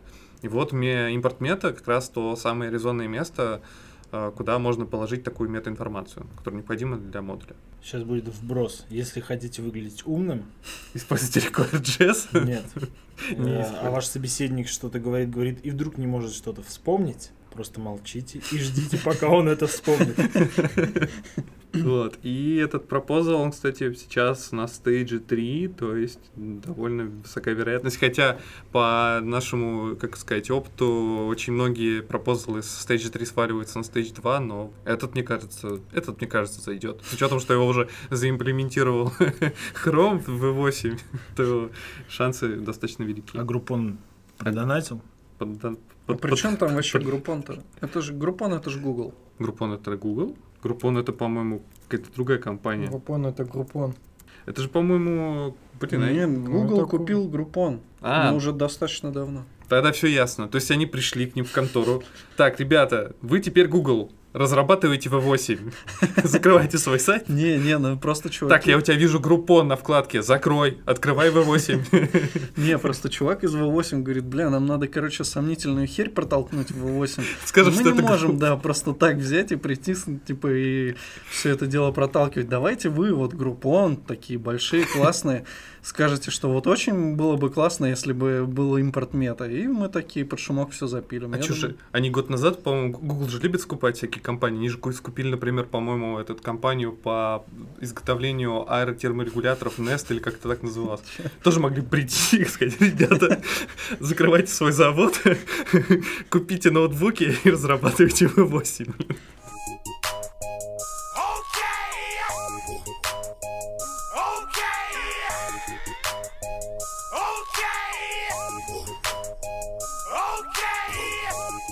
Чё про Starbucks? Трем? Ну, уже, уже 9.02, ну, в смысле... Ну, можно. Вообще про Да Starbucks. там быстро же. Да, про Starbucks быстро. Ну, мне кажется, да. Слушайте, ребята, а вам донатят биткоинами? Нет. Нет. Хочешь, можешь задонатить нам. Ну, слушайте, ну... Один, один хотя бы. Один, А хотя бы а один всего один. Один биткоин. Жалко, Не, ну- один биткоин. Но Тем более, что вон он упал всего 15 784. Да, стоит. чё, жалко, что ли, тебе? 15. Всего ж, да, 15. На самом деле, не, можно же помайнить. э, вообще, на- ну, вы, вы не пробовали майнить на маках? Мы, у нас э, на нашем сайте есть э, в разделе донатов майнилка. Жмякаешь кнопочку, и он начинает неистово майнить на твоем То компьютере. есть, чем больше ты жмякаешь, тем де- ну, то есть, тебе надо как можно больше кликов совершить, чтобы он что-то хоть начал майнить. Один раз жмешь, и все, он взлетает. И он взлетает. А я, короче, слышал новость, что можно теперь майнить на мобилках. И теперь не нужен тебе, короче, ноутбук. И вот ты такой можешь прийти с мобилкой, воткнуть мобилку, она, значит, там пыхтит и майнит тебе биткоины. Но, правда, неизвестно, когда она тебе намайнит. То есть э, там какая-то из- исчисляется 0.0000001, там что-то какое-то такое. Но даже при том курсе, который есть сейчас, можно так сделать. А я слышал новость, что Starbucks, короче, Starbucks, когда ты заходишь на их сайт, он призадумывается на 10 секунд. И, э, ну, вроде, что такое 10 секунд э, для пользователя? Ну, ерунда, да? Ну, если ты очень хочешь на сайт Старбакса, 10 секунд ты подождешь. Дор- дорогой кофе стоит дорогого. А они, как выяснилось, они, короче, запускают майнилку бинкоинов, и твои 10 секунд используют для того, чтобы помайнить немножко через э, твой э, телефон. И вообще, кстати, это стала достаточно популярная тема. Люди, которые не имеют своих ферм, они делают на сайтах такие вот э, специальные скрипты, да, которые, то есть ты такой заходишь на сайт, зашел, что-то раз поработаешь, смотришь, а у тебя компьютер начинает гудеть, вот как, да, вот, вот, вот, вот. Я майни биткоины. Он начинает гудеть, неистово греться, ты думаешь, что такое? А это он в этот момент биткоины майнит. Да, ну вот я, кстати, сегодня слушал, пока ехал на работу, подкаст Веб-дизайн один из наших любимых подкастов. А, И там как раз они говорили, ну, там чуваки, в общем, в теме, и они говорили, что, по сути, даже так, они обсуждали тему, где чувак сказал, что он в Тесле майнит биткоины на, на заправке, когда стоит, он типа в Тесле майнит биткоины. У него там в багажнике прям лежит эта материнка там, с видяхами. Вот. И они вот, ну, говорили о том, что нет, короче, смысла майнить, ну, вот там, типа, пару часов в день, допустим. То есть, э, чтобы что-то намайнить, ты должен херачить 24 часа в сутки. Иначе, как бы, в этом профита очень мало. Ну, ты так рассуждаешь, а сайт Старбакса, что, ты думаешь, на него зашел один человек и, и все раз в час? Нет, на него заходят просто тысячи пользователей, и тысячи пользователей постоянно своих устройств запускают то есть он, он работает 24 часа постоянно, просто что разные как бы люди с, с разными устройствами, кто-то чуть побольше, кто-то чуть Не, поменьше. ну да. есть- Рано, понимаешь, рано или поздно они один биткоин себе намайнят и закроют всю сеть, в принципе. Не, ну я думаю, Starbucks больше, чем 15 тысяч баксов в месяц приносит. Или в день. Ну, тут, то, что мы хотели обсудить в Твиттере, там-то это не на сайте э, ну, самого Старбакса, это ты типа приходишь в Буэнос-Айрес в одну из точку Старбакса и подрубаешься к публичному Wi-Fi, который там раздается, и у тебя задержка вот эта типа. И после этого, получается, ты только видишь, ну, продукт какой-то сайт. Ну, а, а это еще больше, короче говоря, про профит. Ты представляешь? То есть э, люди любят халявный Wi-Fi. Все, ты зашел, погнал, все. Ну, ну да, с сайтом, э, сайтом-то может и, и нет, но моя, мо- моя мысль про то, что есть такие сайты, которые заставляют тебя майнить твой, твой, твой ноутбук майнить биткоины и мобильники тоже, это факт. А про точку с Wi-Fi так вообще, мне кажется, золотая жила, ребят. Мне вот интересно, насколько это влияет на здоровье твоего устройства вообще, такая, ну, такие не Ну, очень. не намного это больше вред наносит э, майнинг биткоинов на твоем устройстве, Почему? чем бандлинг Webpack.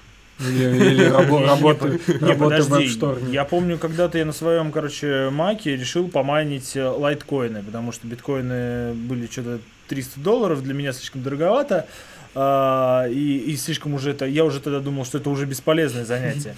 Я решил помайнить лайткоины, они все-таки были по- попроще. И я нашел программу, все установил, запустил, все, майнит. Значит, целыми днями он майнил. Но я могу сказать, что он у меня грелся и думал, как этот, не знаю кто. То есть э, работать, когда он майнит, бесполезно на нем, я признаюсь. Так что, думаю, бандл Webpack а все-таки пошустрее. Он хотя бы отработал и забыл. Ну, у меня вот запускаешь пару атомов, 4 хрома, и тоже бесполезно работать. Так они, может, майнят потихонечку, Ну, ты может откуда знаешь? В атом встроить майнилку вообще нормальная тема. Тогда, ну не, на самом деле, это, я говорю, это золотая жила. Можно во все встраивать м- майнинг у биткоинов. Надо на Continuous Integration обязательно отправить. Чтобы у нас там, когда билды проходят, чтобы еще и майнилось чуть-чуть. С каждым билдом. Ну да, или вон, вот на HolyJS, если бы они к Wi-Fi подключили бы тоже майнинг, вон сколько бы они намайнили. Чуть-чуть бы... На, на целого Крокфорда бы намайнили. Да, да, да. Да, билеты могли подешевле сделать. Типа, билеты стоят там, в этот раз они стоят дешево, но есть один подвох. Не, а всякие же тоже извращенные способы, вот как типа с Теслой. Я что-то про батарею слышал, но я не помню, в чем там смысл. Ну, что ты тоже в батарею какую-то штуку с ма- майнинку подрубаешь, и типа у тебя майнится целыми днями. Ну, вода же там течет в батареях, и типа она кру- крутит бесконечно. Но самое извращенное, пока что я слышал, не помню, то ли Бобок писал, то ли что, что, ну, в себе в под кожу вшивать там чип, он майнит от твоей энергии, от Ну, Вот это, да, человеческого кстати, тела. прикольная тема. Да, и все, ты вот свои И часы жизни И продал. ты, тоже, и ты тоже как компьютер не можешь ничего делать при этом, когда тебе эта энергия... Кстати, Наоборот, будешь бегать. Кстати, к этому моменту, помните, вышло в один момент хайпануло приложение Nimsys. Да, это вот которая как раз Вот. с- как соцсеть, типа, да? да, а Nimsys была идея в том, что каждая минута твоего времени, она, ну, она ценна. И по сути это и есть деньги. Их ты не можешь э, ни в каком, ну, то есть они минуты текут, и, понятное дело, ты их не можешь вернуть. И они сказали, вот если вы там регистрируетесь, каждая минута будет вам начисляться один а, ним. Ну, они так называют свою валюту. А, и получается, что у тебя есть какой-то... ну, то есть ты зарегистрировался, и у тебя как бы эти нимы набираются потихонечку. Ты, а если ты хочешь там кому-то лайкнуть что-то, ты да, ему отправляешь нимы. Там 10 нимов, он тебе там... Вы там обменитесь нимами. И вот тебе, пожалуйста, кстати, биткоин, который зашит э, под кожу и пользуется тебя. Это вот пр- прямая как бы э, реализация того, что каждая минута твоей жизни, она как бы стоит денег, и ты вот как бы все время эти деньги собираешь. Блин, интересно, вот если бы, допустим, была такая штука, вот всем доступна, да, ты можешь себе вшить этот чип и майнить биткоины. Но это было, ну, это бы сокращало твою жизнь, как бы, по сути. Сколько бы людей Я думаю, я думаю, нашлось бы очень много людей, а особенно нашлись бы те, кто вшивали бы там в детей, еще куда-нибудь. Ой, это мы уже в какое-то черное зеркало забу- забурились, которое, кстати, выходит, между прочим, 29 де- декабря официальный релиз. Уже совсем скоро. Да. Ну что, наверное, на этой торжественной ноте про вживление чипов в детей закончим наш подкаст. Мы уже очень много говорили, я думаю, что... А спонсор это будет- атмосферы нашей криптовалютного разговора был гудящий кулер от моего макбука, манящего биткоина. Ну, надеемся, вам понравилось. Присылайте нам еще донатов. Ставьте лайки. Хотя бы один биткоин пришлите. Да, всего-то ничего. Да не, Мы ну- мало попросим. Не, ребят, зачем один биткоин? Да хотя пускай бы вам половиночку биткоина прислали, да, ну хотя бы. Ну это, это же да, вообще. Не обессудьте, ну пожалуйста. У меня, кстати, есть друг, извините, что возвращаюсь к теме биткоинов, который в свое время намайнил сколько-то там биткоинов, один или два, ну что-то такое. Он намайнил на какой-то платформе через, ну, под аккаунтом, который, в общем, ну, такой создал аккаунт, что туда-сюда, И, в общем, короче, у него есть эти биткоины, он их видит, а вывести не может. Вот так вот. Комичная ситуация, да. Комичная. Ты ему лишний раз только об этом не напоминай. Да, я пытаюсь. Я надеюсь, он не будет это слушать. До этого момента он не, не доживет. Да, а, вам спасибо, ребята, что позвали. Я надеюсь, было интересно. А, так вот, мы должны были задать тот самый вопрос. Ты не пожалел, что пришел к нам подкаст? Нет, я нисколько не пожалел. Я надеюсь, что я смог на сегодня подменить э, одного из ваших ведущих, великого одного из ваших ведущих, который всегда вносит э, остринку э, и перчик во все разговоры. Поэтому нет, не пожалел. Ну, тебе тоже спасибо, что пришел. Рады были тебя видеть. Темы мы обсудили хорошие. Ну, Да. это уже точно окончательно ответят наши слушатели на этот вопрос. Но я считаю, Да, что... нормальные темы, охуенные темы. Срали мы, что там кто думает. Сейчас скажут, слушайте, а кто это вообще за чувак? А что он ни хера не понимает в разработке? Ладно, давайте. На этом мы попрощаемся. У нас, кстати, всегда с э, прощанием Да. тяжеловато. Ну, потому что не хочется расходиться, да, то есть как бы уже сидите который час, блин, это же все резать. Надо вспомнить, что я домой хочу. Так что все, давайте закругляемся. Я пошел. Все, всем пока. Всем пока. Let's keep in touch. Пока.